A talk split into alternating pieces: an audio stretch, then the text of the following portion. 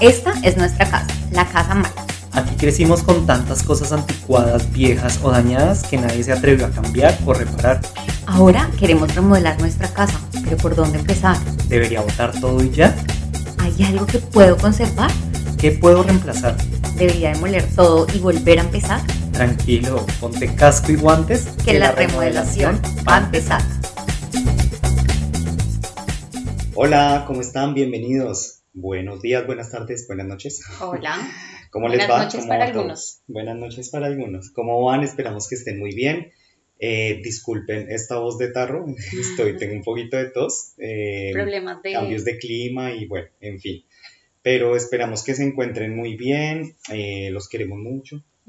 Gracias por escucharnos. No te preocupes. Y nada, pues eh, hoy venimos con otro episodio más, el episodio número 12, hablando de un tema muy importante em, que es como hoy, hoy en nuestra casa, ¿qué es lo que vamos a revisar? Vamos a revisar como El sistema de seguridad. exacto ese sistema de seguridad de nuestra casa. ¿Por qué? Porque hoy vamos a hablar un poco de lo que es la cobardía y la valentía o cómo las vemos y cómo las definimos. Claro, porque nos hemos estado preguntando muchas veces, son enumeradas oc- ocasiones cuando te sientes cobarde ante la vida por una injusticia que pasa, porque una persona te toca los botones, porque sobrepasa tus límites y como luego empezamos a soñar como todo lo que le dijimos, pero en nuestra mente y en nuestra casa, y nunca hacemos nada en el momento. Total, o sea, es como esos momentos donde queremos actuar y nos quedamos así como paralizados, ¿no? Como Sí. que, ah, o sea, no, no, no, no podemos reaccionar ni decir las palabras que queremos decir, ni actuar como quisiéramos. Entonces vamos a ver como un poco... ¿De dónde viene? ¿De, ¿De dónde, dónde viene, viene ese eso? comportamiento? Y bueno, digamos que analizando y estudiando y escuchando otros podcasts que ustedes saben que también son mucho de nuestro alimento eh, para precisamente para, para tener esta información y pues para nosotros analizarla y verla en nuestra casa. Definitivamente nuestros tutores, nuestros padres, las personas responsables de nosotros, digamos que sí han tenido un poco que ver sin responsabilizar a nadie, sin hacer esto, pues al final todo el mundo ha hecho lo que ha podido como lo ha podido hacer y lo ha intentado hacer de la mejor manera. Pero sí este enfrentamiento que tienes cuando eres pequeño al, al que tienes rabia o cuando tienes como que ciertas emociones y no eres fiel completamente a ellas porque de una vez te dicen como cállate, así no lo hagas. Yo soy tu papá, Yo soy soy, tu tu, mamá, papá, a mí me exacto. respetas, a mí no me hablas de esa manera. Presta los juguetes, no Y seas empezando envidioso. porque ni siquiera podemos identificar las emociones realmente, o sea, ¿cuántas emoci- emociones existen 207. Imagínate, yo había escuchado que eran como 150 y dime cuántas puedo Definir. decir, no, ni siquiera definir, cuántas puedo decir, o sea, solo la palabra. Yo conozco por ahí unas 10 o 15. Y eso que, mejor dicho, sacando unas todas rebuscadas. Ujú. Digamos que las, las que, o sea, si nosotros nos apegáramos solamente, por, de- por ejemplo, a las cinco que básicamente conocemos y que incluso salieron en esa película tan La linda Intensamente. de intensamente, la alegría, el miedo, el disgusto, la furia o el enojo Y la y la tristeza. Esas son, si nosotros por lo menos pudiéramos trabajar ahora mismo en reconocerlas, en analizarlas, en ver cómo están en nuestro cuerpo, cómo se sienten en nuestro cuerpo, definitivamente empezaríamos por un muy buen camino a definir esto. ¿Por qué? Porque muchas veces en una, planteémonos en una discusión con una persona, esta persona dice algo que me molesta mucho, entonces mi, mi cerebro consciente empieza a decir como, no, de pronto yo no estoy exagerando, esto no es así, esta persona tiene un poco de razón, entonces mientras yo me pongo a hacer ese análisis porque no le creo de una vez a mi cuerpo y a la emoción que está apareciendo inmediatamente, entonces lo, lo primero que hago es dudar, dudar de mí, en decir, no, de pronto yo estoy siendo paranoica, de pronto yo estoy, yendo, estoy siendo muy exagerada, estoy haciéndolo mucho. Y es por lo que tú decías, por ese momento, digamos, con, con nuestros padres o con nuestros cuidadores principales, donde básicamente lo que yo había escuchado es que nosotros cuando somos niños, entre los 0 y 3 años, 0 y 4 años, desarrollamos esta habilidad de poner límites cuando empezamos con no, no, No, quiero, no, no no, no, no, no, y todo es no, no, no, y todo contreras, y todo siempre es a llevar la contraria, y es precisamente porque nosotros estamos empezando a desarrollar estos límites. Entonces, ¿qué pasa? que cuando tú dices no y tus papás te dicen como pues sí, porque soy yo y porque soy su papá y porque a mí me respeta y porque simplemente porque sí. Ahí ya hay un problema porque luego esos padres se convierten en nuestra sociedad. Entonces cuando llegas a un trabajo y te dicen, eh, no, es que tienes que hacer esto, esto, esto, y tú quieres decir no, pero te acuerdas de esos momentos donde te decían, es que yo soy tu papá, es que yo soy tu jefe, es No que yo soy tu exagerado. superior. Entonces por eso ya tú no puedes decir que no. Y ahí es donde empieza el tema de la cobardía.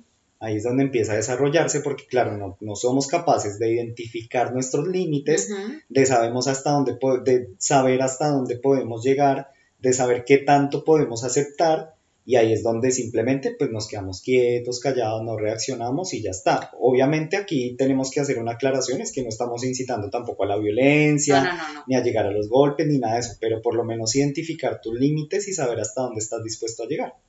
Claro, porque es muy importante eh, muchas veces que, no sé, por ejemplo, en la pareja, está la pareja teniendo un comportamiento que, digamos que pasó la primera vez, lo omití, tan, vuelve y pasa, entonces ya me molestó, pero no te digo nada, no te Mm. digo nada, no te digo nada. Al final es como la llave del cielo que siempre habla Inelda Nilda, Nilda, Nilda que, que ya hemos- la hemos nombrado varias veces aquí.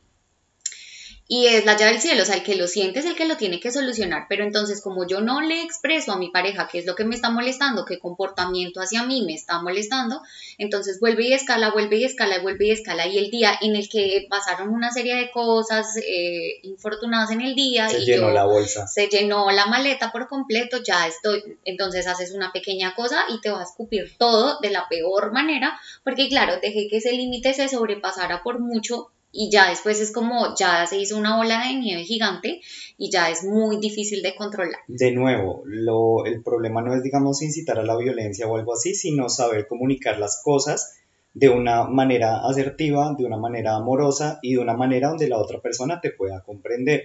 Porque una cosa es decir, oye, mira, es que estaba molesto por esta situación. Primero, no hablar con rabia porque es lo peor que uno puede hacer. Entonces, uno respirar, calmarse, dejar que pasen las cosas y hablar y decir, mira, esto me molestó, o esto me incomoda, o esto me hace sentir mal. Mm, Así lo veo, no sé cómo lo ves tú. Entonces ya la otra persona, ah, oye, qué pena, mira, no sé, esto no pensé que lo fueras a tomar así.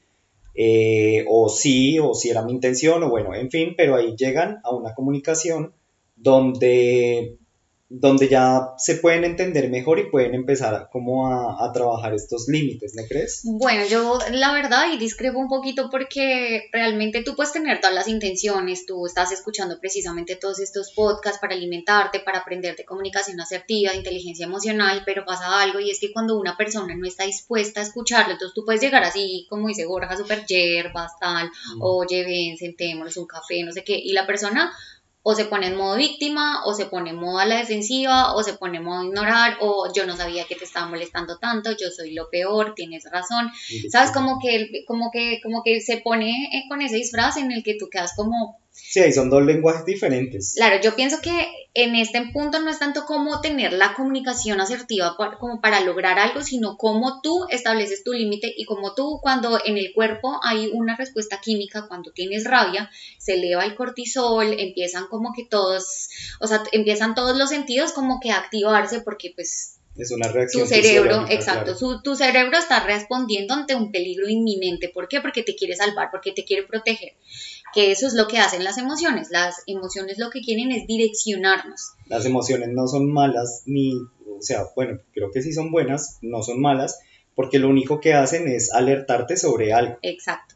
Entonces, cuando tú estás en este modo de, de lo que sea, pero claro, empiezas con tu, con tu pensamiento y, con, y a racionar como esto que estoy haciendo tan, me estoy siendo exagerada, no lo estoy haciendo, no sé qué, cuando la otra persona, ¡pum!, ya te puso una cachetada. Entonces tú te quedaste en todo eso y simplemente las emociones es decir, ella con esta persona no puedo hablar, esta persona es una persona violenta, ya pues me voy, ¿sabes? Y es eso, poder aunque sea activar la huida, ¿sí? Porque si no puedes quedarte a enfrentarlo, es como, por ejemplo, muchas personas que un hombre violento, una mujer violenta, eh, se está en un modo furia, tú con esa persona no puedes, en ningún momento vas a tener una comunicación asertiva hasta que esa persona siga con esos signos de alerta. Total. Pero que sí puedes hacer, irte, irte y decir, elijo no estar aquí. Entonces nosotros queremos contarles como unas experiencias en nuestra vida en donde nos hemos sentido eso, cobardes, claro, que me he contado la historia mil veces de que yo fui valiente, porque me quedé, porque yo esperé, porque yo aguanté, pero al final era cobardía de poner un límite y decir no. Total. Entonces, bueno, ¿cuál es la tuya? Yo, yo me considero cobarde, aunque mi cuerpo y en el momento no lo exprese. ¿Por qué? Me, me- me explico. Lo que pasa es que yo soy una persona que a veces no puede con las injusticias. Entonces me ha pasado varias veces que, digamos, no sé, un carro se pasa el semáforo en rojo, un carro no respeta un paso peatonal, eh, una persona por allá insultando a otro de manera racista o clasista o lo que sea. Son tres situaciones que me han pasado. Y claro, yo abro mi bocota porque no me aguanto, ya no me aguanto y le grito a la persona que va en el carro, en la moto o a la otra persona, y le grito, oiga, como que le pasa, que no sé qué, ta, ta, tal. Y se me devuelven. Entonces yo como que, ok. Entonces se me devuelven y claro, pues ahí yo digamos que ya empiezo en modo defensivo. Yo sé que tengo que defenderme físicamente, yo no voy a salir corriendo porque también mi mente me cuenta eso como, ay, ya se va a poner a abrir la bocota y ahora sí va a salir a Ay, correr. No, yo digamos que me paro, por decirlo así, eh, me enfrento a la situación o a la persona, pero al final no reacciono como en mi mente hubiera pasado unos minutos después. ¿Sí me entiendes? Entonces yo, digamos, bueno, reacciono así como a la defensiva, protegiéndome, que no sé qué, porque ahí es como salvar mi vida. Ya cuando pasa la situación, cuando ya estoy en la casa, eso yo me imagino y digo como, ah, yo me hubiera volteado y me hubiera dado una vuelta así, le hubiera pegado una patada así, o le hubiera dicho esto, esto y esto, hubiera hecho esto, esto, esto. Pero siempre mi reacción física es como de cobardía. Y bueno, eso han sido como unas situaciones puntuales así. Y que aparte es difícil reconocerlo, porque pues quién... No, pues total, o sea, uno siempre cuenta la historia, no, sí, yo, Yo llegué quiero y le dije así, no no, no, o la, o la otra que es más chistosa, que no, sí, entonces yo le dije esto y esto, y el man se le hizo así, entonces se acurrió y no se me enfrentó, y entonces se fue corriendo porque yo soy súper valiente y súper Sí. teso. Y no es así, esa, esa no es mi realidad, por lo menos yo he tenido muy pocas peleas en mi vida, y las pocas que he tenido ha sido como de defenderme nada más, porque no, no he sido una persona a atacar, no, no sé, no, en ese momento como que me bloqueo y no, no se me mueven las manos como quisiera o las piernas como quisiera, bueno. Y eh, realmente yo donde más identifico la cobardía en mí es en el tema de los sueños. Para mí sí es súper, súper marcado en ese, en ese momento tomar una decisión por mi vida. Entonces ahí sí la cobardía y el miedo, yo creo que ahí es donde me cogen y me abrazan fuertemente y me amarran a la cama. Porque siempre que tengo un sueño, bueno, no siempre, ¿no? Pero la mayoría de veces que he tenido sueños como muy grandes, así, esos que uno dice como, o sea, son imposibles, que son posibles, siempre la cobardía y el miedo me agarran. Entonces, por ejemplo, yo pienso, digamos, en estudiar fotografía. Entonces digo, ay, sí, voy a estudiar fotografía y ahí empieza mi, mi digamos que mi subconsciente o mi ego empieza a salir, empieza a decir como, ay, sí, estudié fotografía para que tome las mejores fotos, para que se cree un perfil así súper teso, para que lo contraten, para que sea fotógrafo de estrellas, para que vaya a las mejores bodas, para que lo lleven alrededor del mundo y para que sea mejor y para que, sí, Claro, siempre hacer el mejor. El, el escenario Pero entonces ya llega un punto donde digo como, no, o sea, eso no se va a dar. ¿Cuántos fotógrafos no hay ahorita en la vida? ¿Cuántas personas no hay ahorita que sean fotografía y son unos tesos y son personas súper jóvenes y son personas súper talentosas Y que tienen una visión y- tremenda y tal? Entonces, ¿usted cree que en serio lo va a lograr? No. Y no, con no, su no, edad. Mejor no, mejor no. No, no, porque es que eso, después usted se pone a llorar. ¿Quién se va a aguantar usted llorando? No, no, mejor no. La bicicleta. Ay, no, sí, póngase a montar bicicleta, ta, ta, ta. Y mi mente empieza otra vez, sí, póngase a montar y entrene súper duro para que lo llamen de un equipo y después lo llaman de otro y después de otro y después están en Giro Italia y después en la vuelta y después en el Tour y después gane y entonces ya celebra y, y- y así. Y después como, pero usted tiene 30 años. Ya es muy tarde. Ya es súper tarde. Es O sea, los, los que entrenan, entrenan desde que tienen 5, 10, 15 años. ¿Usted en serio cree que va a poder con un peladito? No, no, no, mejor no. No, mejor no, porque eso en serio no lo va a lograr. Entonces ahí ya mi mente y la cobardía y el miedo me cogen y mejor no lo hagas. Y todo eso pasó en 10 minutos en donde te planteaste el Ojalá sueño. fueran 10, son como 5 segundos, donde dices, "Ah, no, mejor no. Sí, es como Mejor que no. más rápido te llenas de excusas que en realidad Total. desarrollar el... Y son muchas excusas. ¿Por qué? Porque si de verdad tú estuvieras comprometido, si de verdad eso es lo que te hace vibrar el corazón, es lo que prende el fuego en tu alma y si de verdad es lo que tú quieres hacer, de verdad que si tú te lo propones, lo logras. O sea, yo estoy seguro que hay muchas historias donde eso es lo que se ve, donde llega un, no sé, el anciano y le da el ejemplo a los jóvenes, o donde llega un niño así que nadie da nada por él y, y le pone la talla a los mayores. Entonces, no es una cuestión de edad, no es una cuestión de, digamos que talento, bueno, de talento sí es, pero el talento sin trabajarlo no es nada. Entonces es como muchas cosas, o sea, lo puedes lograr con talento o con disciplina, pero siempre y cuando estés comprometido y siempre y cuando sea algo que tú lo haces porque te hace feliz, más no porque estás esperando algo de esto. Sí, como que si tienes las expectativas. Y adicional, yo pienso que para apoyar ese, eh, digamos que ese, esa cobardía como tú la enfocaste en tu vida, eh, muchas veces es que no queremos hacer la talacha. Ah, pues y entonces, claro, las expectativas y la pereza son como que esas dos aliadas en donde te dice que no. ¿Por qué? Porque la mente nunca quiere esforzarse a salir de, de, donde está cómoda, donde no tiene que pensar, de donde está comodito. Por eso es que podemos pasar tantas horas ahí llenándonos de satisfacción inmediata que son las redes sociales, TikTok, Instagram, y podemos estar horas y horas. Vaya, haga una hora de ejercicio, se le hace eterna. Hágame cinco, hágame una, una plancha de un minuto. Es que todo es cuestión de perspectiva. Claro. Total. Y, y claro, pero por ejemplo, yo digo, no, de verdad que yo lo que quiero es dedicarme a mi voz y yo quiero pulirme y quiero estudiar y quiero hacerlo y de verdad me he encontrado muchas veces conmigo misma haciendo el el limitante, el decir, ay no, pero pues, pues es que, no es nada más que tu mente, es solo tu mente. Y hay que hacer eso y eso es difícil al final.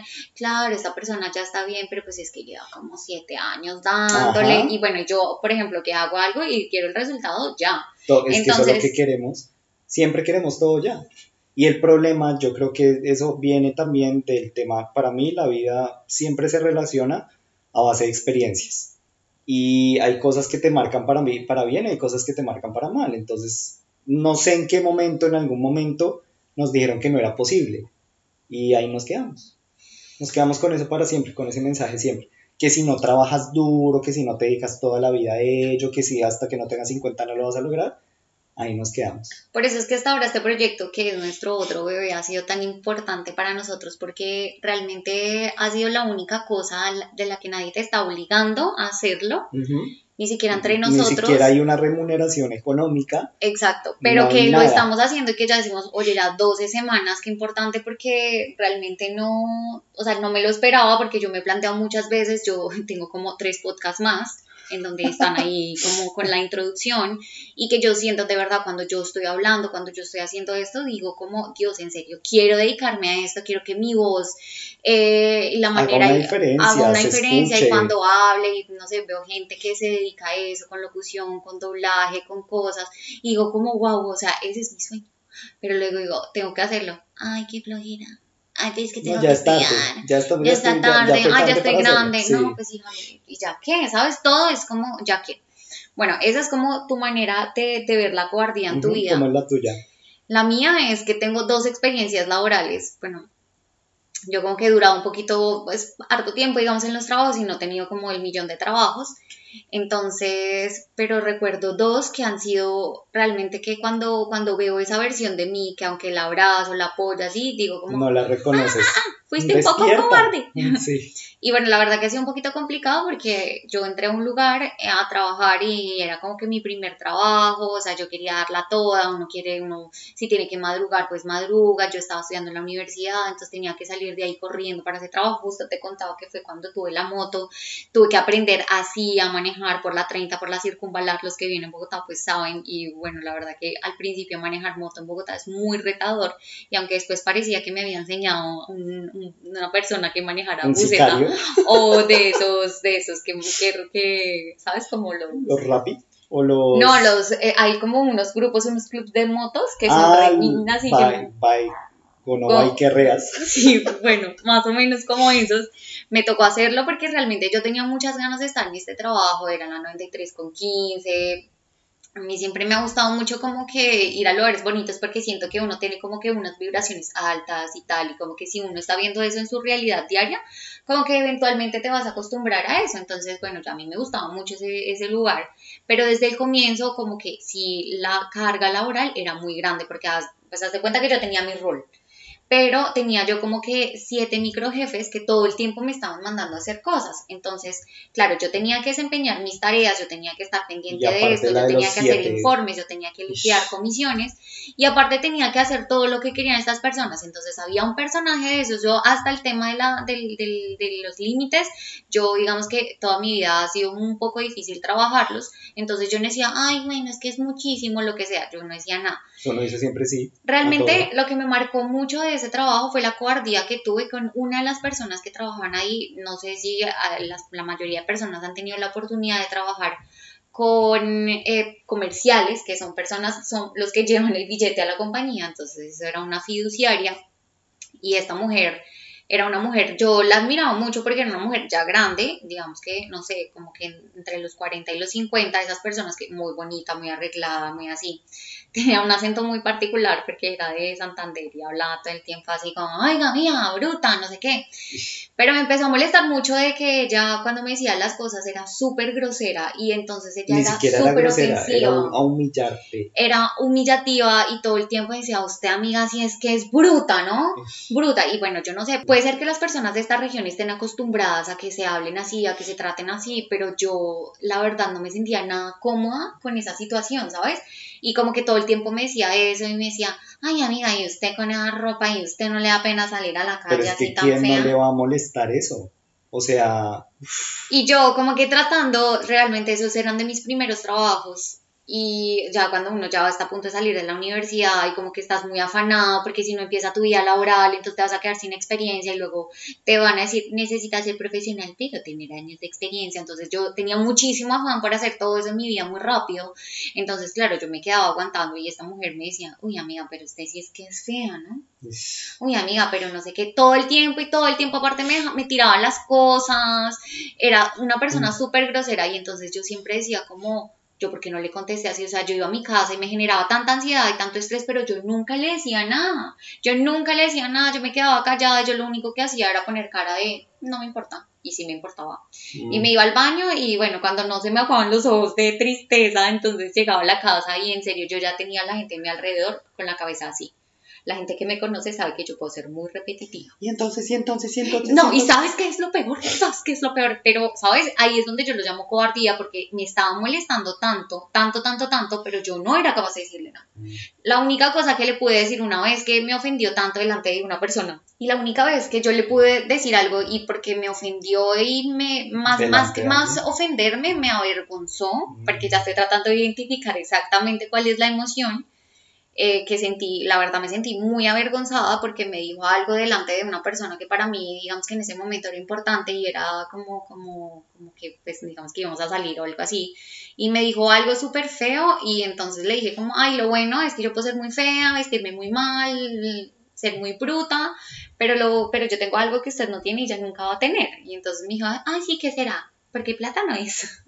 Le dije, juventud pues bueno, yo me sentí muy orgullosa de mí, pero eso fue lo peor porque de ahí para allá se escaló el asunto impresionante. Yo me quejé con recursos humanos y la verdad que pasa mucho tiempo en que, o sea, yo no, yo no soy una persona quejicas como que me estoy, ¿sabes? Como de me están hicieron, me pegaron, pero ya de verdad cuando yo ya hice eso es porque yo soñaba, tenía esa mujer en mi psiquis. Yo la soñaba, yo me soñaba en el trabajo porque yo tenía que ir los domingos a completar las tareas que no había terminado porque era muy pesado y yo tenía, o sea, yo no tenía vida básicamente.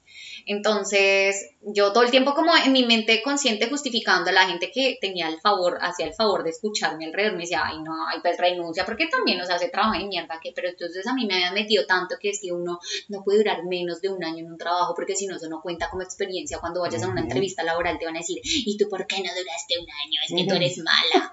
Entonces yo como que un año, tengo que resistir un año para eso, en ese, en ese cargo, las niñas duraban días, ni siquiera meses, y yo duré nueve meses. Ah. Y sabes qué es lo que recuerdo, estoy trabajando en, en, eso, pero lo que me da más rabia es que ni siquiera yo renuncié, sino que me votaron. ¿Tras del hecho? Me votaron porque, bueno, yo di las quejas, armé el tierrero, esas son de estas compañías que tienen como los recursos humanos tercerizados, entonces es una Mm. compañía grandota, Externa. externos, entonces yo dije como, esta, ella, esta persona me está acosando laboralmente y adivina quién salió con compromisos de cambio. ¿Tú? Exactamente yo. No, puede ser. Obvio, porque esta mujer era la que más facturaba. Ah, Yo le hacía las comisiones ah, a ella y ella, no sé, yo le hacía como 40, 50, 60 millones de comisión mensual. ¿Sabes? Entonces la vieja, obviamente por una pendeja que está ahí. Pero mira lo triste la vida de ella, que podía tener toda la plata que quisiera, que se veía bonita con la edad que tenía, arreglada todo, pero mira lo amargada que era, que tenía que insultar a los demás para sentirse superior. O sea, ni siquiera se sentía poderosa por su trabajo, no. ni siquiera se sentía poderosa por su manera de facturar, ni por nada, o sea, simplemente A ella por la hacía feliz hacer, haz de cuenta que yo sea como una pasante y que no era una pasantía ese trabajo, pero sí, o sea, ella disfrutaba aplastarme y, y eso que para ese trabajo, realmente yo como que los primer, el primer mes o yo no sé, creo que le dije a mi mamá, por favor, préstame dinero para comprarme cosas, y entonces yo fui a Zara, tal, me compré en los, en, en los, en los saldos me compré cositas para no ir, ¿sabes? Tan, tan mal trajeadita, como dicen. Porque como te ven, te tratan, eso Sí, dice la Eso gente. dice la gente. Entonces yo como que trataba de irme lo mejor posible, yo me levantaba mucho más temprano, aunque yo llegaba a las 10, 11 de la noche a mi casa de la universidad y al otro día yo entraba a las 8 de la mañana y yo tenía que madrugar mucho porque aparte tenía que hacer tareas, porque aparte tenía que completar todos los trabajos allá. Entonces si yo entraba a las 8, yo llegaba a las 7 para poder empezar, ¿sabes? Y como Mm. que tener, ganarle un poquito de horas al día y allá, no, obviamente eso era gratis, no me iban a pagar nada. Pero el caso es que, bueno, yo hice los compromisos, tal, empieza el jefe, eh, con él yo nunca había tenido ningún problema, él era como el encargado, el CEO de la compañía. Y él nunca, pues era, él era respetuoso conmigo y era un man de estos así jóvenes, dinámicos, el que aparece en los menos, en, la revista Forbes, de los menos de 30, los más Ok, exitosos, el empresario, el que llegaba y hablaba así, buenos equipos, tan, tan, tan. El lobo de Wall Street. más o menos, y el man empezó a, aparte que yo ya tenía todas mis mierdas, ¿sí? Tenía mis trabajos, tenía mis otros jefecitos, microjefes, incluyendo a la amiga, que le decíamos la amiga, Ajá. eh, el man me decía, me empezó a encargar cosas personales de él. Como necesito que le busques clases de equitación a mi hijo, necesito que me saques O sea, una la cita en la embajada para sí, y yo no tengo Y problema con el con eso mismo sueldo, con todo lo obviamente, mismo. y con todas las cargas. Y después de que, pero ¿sabes qué es lo peor? Que él, él dijo como, yo di quejas y antes yo salí con compromisos, entonces dijo como, o sea, ella se va a quedar callada, ella no va a decir nada, no sé qué, y adivina qué. Pues claro que pasó, me quedé callada, no dije nada y Ah. empecé a hacer todo. Y entonces ahí me voy en mi casa con los minutos que tenía libres, porque yo no tenía más tiempo libre, a hacer las cosas del Señor, a buscarle clases de inglés al niño, a buscarle al caballito que fuera rubio, ojos verdes, así, bueno, no me tampoco, pero empecé a hacer todo eso. Y entonces cometo el cagadón de mi vida. Y es que yo siento que soy un poquito disléxica y cuando escribo me como las letras y que confundo los apellidos. Bueno, el caso es que él se iba a hacer las vacaciones soñadas. En ese momento tú necesitabas para viajar por Europa la visa Schengen.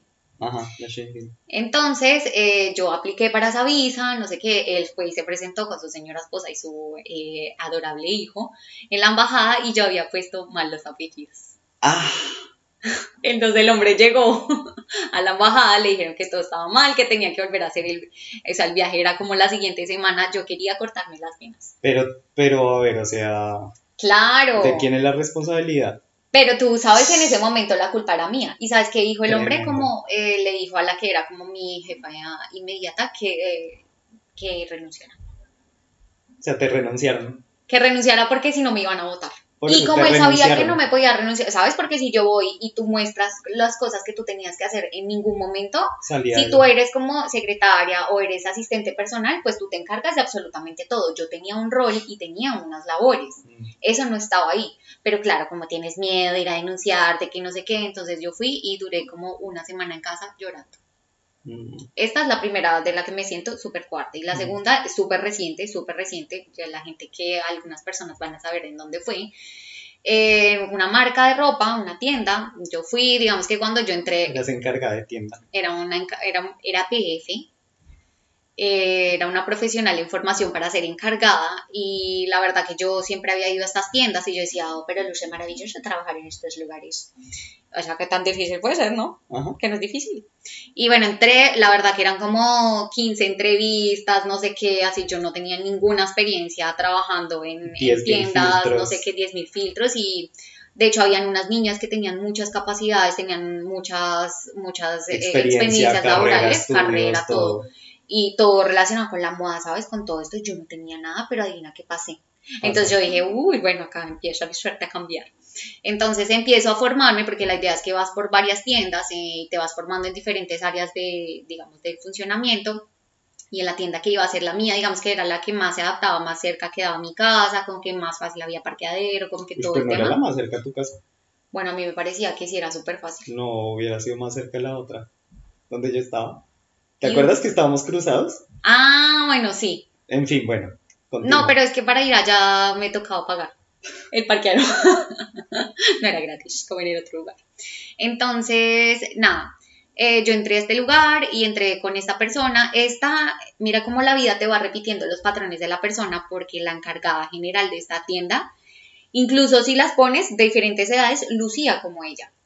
¿Sabes? Eran como de partes era grande. similares, era grande, ya tenía la experiencia, tal, y entonces esta persona tenía una particularidad y primero no pronunciaba bien las palabras, eh, pero las gritaba y aparte se refería mal a otras personas usando mal estas palabras. Ojo que en este relato todavía hay tinte de rabia, todavía yo no lo he superado de verdad porque todavía tengo rabia de haber sido cobarde y lo peor es que no tengo rabia con la persona, sino tengo rabia de mí. ¿Por qué? Porque descubrí que aunque yo realmente no era de estas personas que yo admiraba, tú sabes que yo he tenido gente que es muy estricta conmigo y que me anda muy duro, pero gente a la que yo admiro mucho y que yo digo, no importa. Sí. No importa, no importa, no importa. Y aunque esta persona, ¿sabes? Que sea así muy, muy, muy dura, a mí no me importa porque yo admiro y esa persona en su trabajo es brillante. Pero Digamos que con esta, con esta persona, no, porque esta persona tenía personas alrededor que les hacía todo. Esta persona vivía en el victimismo, que vivo súper lejos, que yo no sé qué, que esto, que lo otro, no sé qué. Entonces me encontré que yo estaba haciendo todo para poderle caer bien a esa persona, ¿sabes? O sea, entonces yo decía como, bueno, acá yo no puedo brillar como la como lo que soy. como lo que soy. Sí. Eh, yo me sentí un poquito insegura porque la capacitación que yo recibí, dado que yo no tenía experiencia laboral, digamos que fue muy reducida y muy corta, entonces yo no me sentía tan segura ejerciendo algo y la verdad que sí sentía, me sentía así como chiquitita.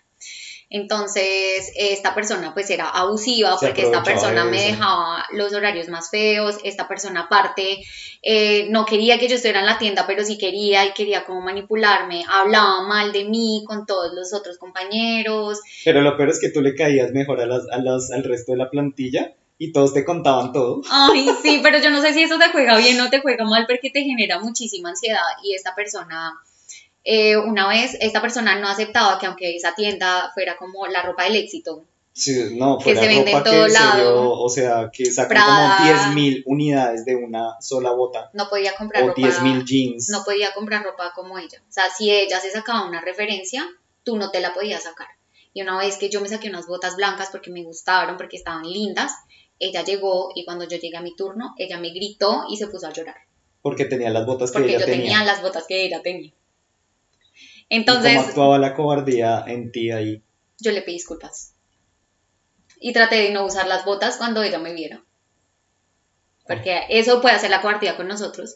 Entonces, porque yo seguía en ese afán de caerle bien a esa persona, de que, ay, bueno, las cosas no estuvieran tan mal, no sé qué, yo hacer las cosas, aunque ella todo lo que yo hacía, todo estaba mal, pero esta persona era también cobarde porque nunca me decía como, oye, ven que no hiciste esto bien. Sí, ah, bueno, ah, bueno, listo, bueno, Ah, bueno. gracias, chao. Y después cambiaba todo. Exacto. Entonces, nada, yo empecé como que a decir, no, yo ya no, en, para eso nosotros ya iba operando de la magia del amor, no sé qué, pero nosotros dijimos, ay, no, no Entre hacer nada yo. porque yo no quería realmente tener como que una relación con una persona en el trabajo, no sé qué, pero bueno.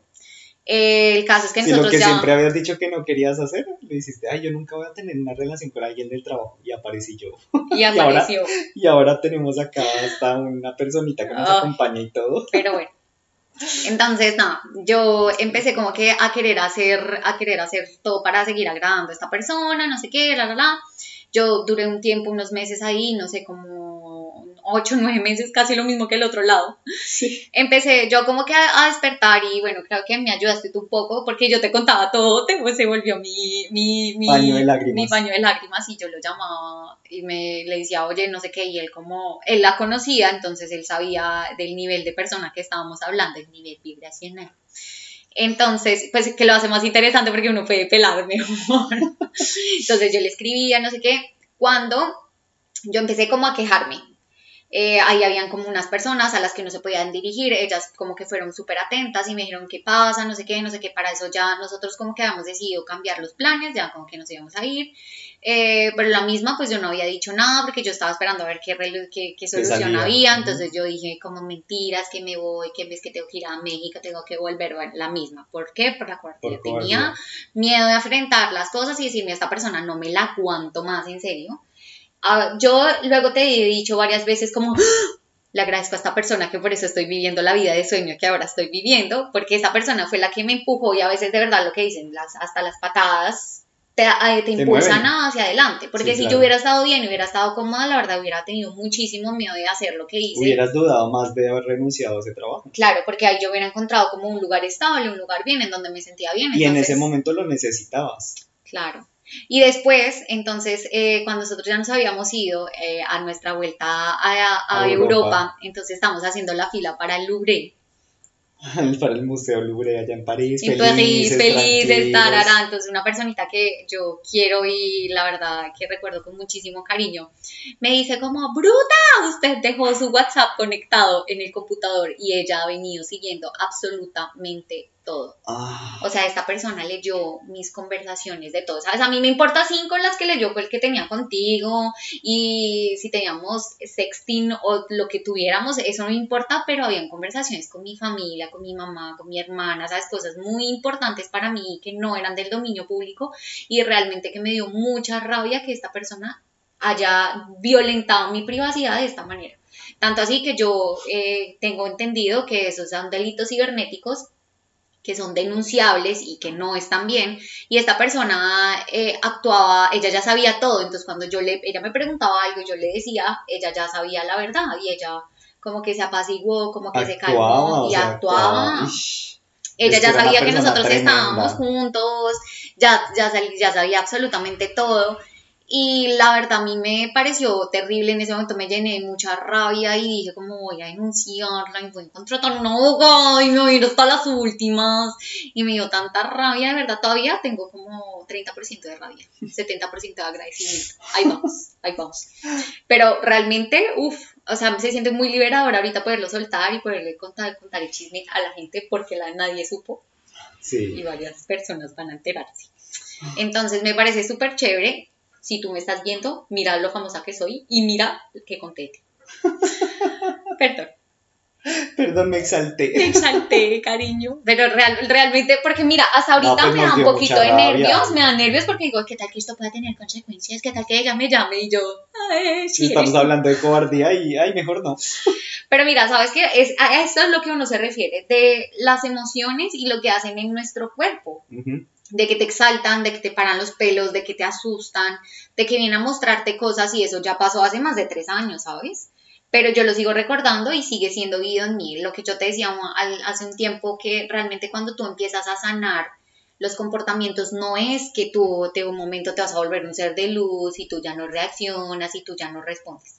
Es que cuando pasa algo y tú la cagaste, le respondiste terrible, como dicen en México, le rompiste el hocico a la otra persona con palabras, ¿no? Nada de violencia.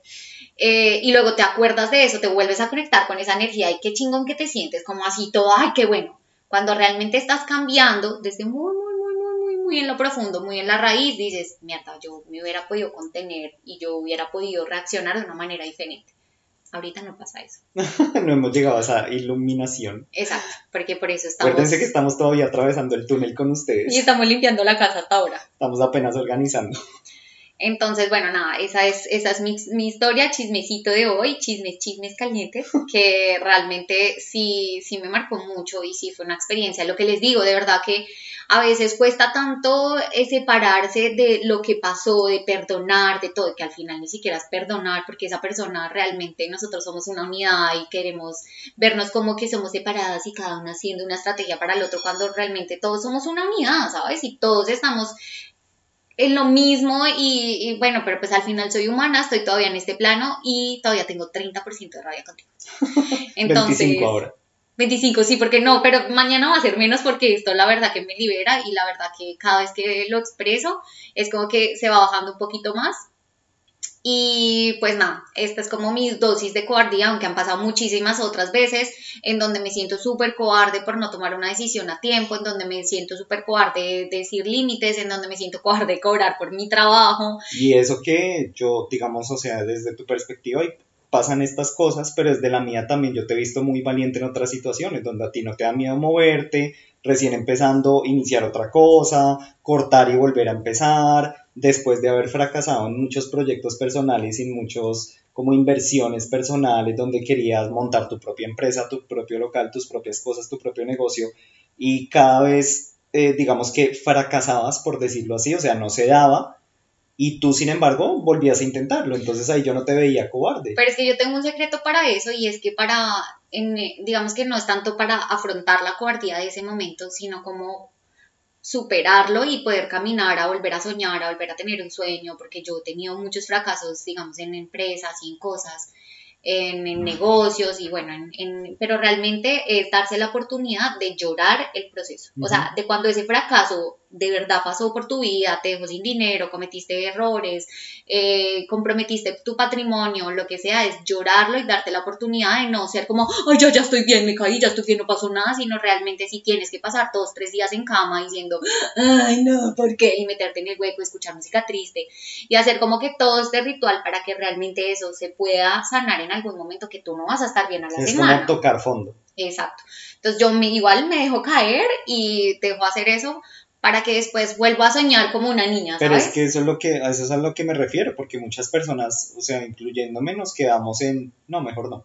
Mejor no porque voy a volver a sufrir, no, mejor no porque no se vuelve a dar. Y nos quedamos ahí, ya con esa experiencia, nos quedamos ahí, no lo volvemos a intentar. Y tú sigues y sigues y sigues y sigues. Y es algo que admiro muchísimo de ti.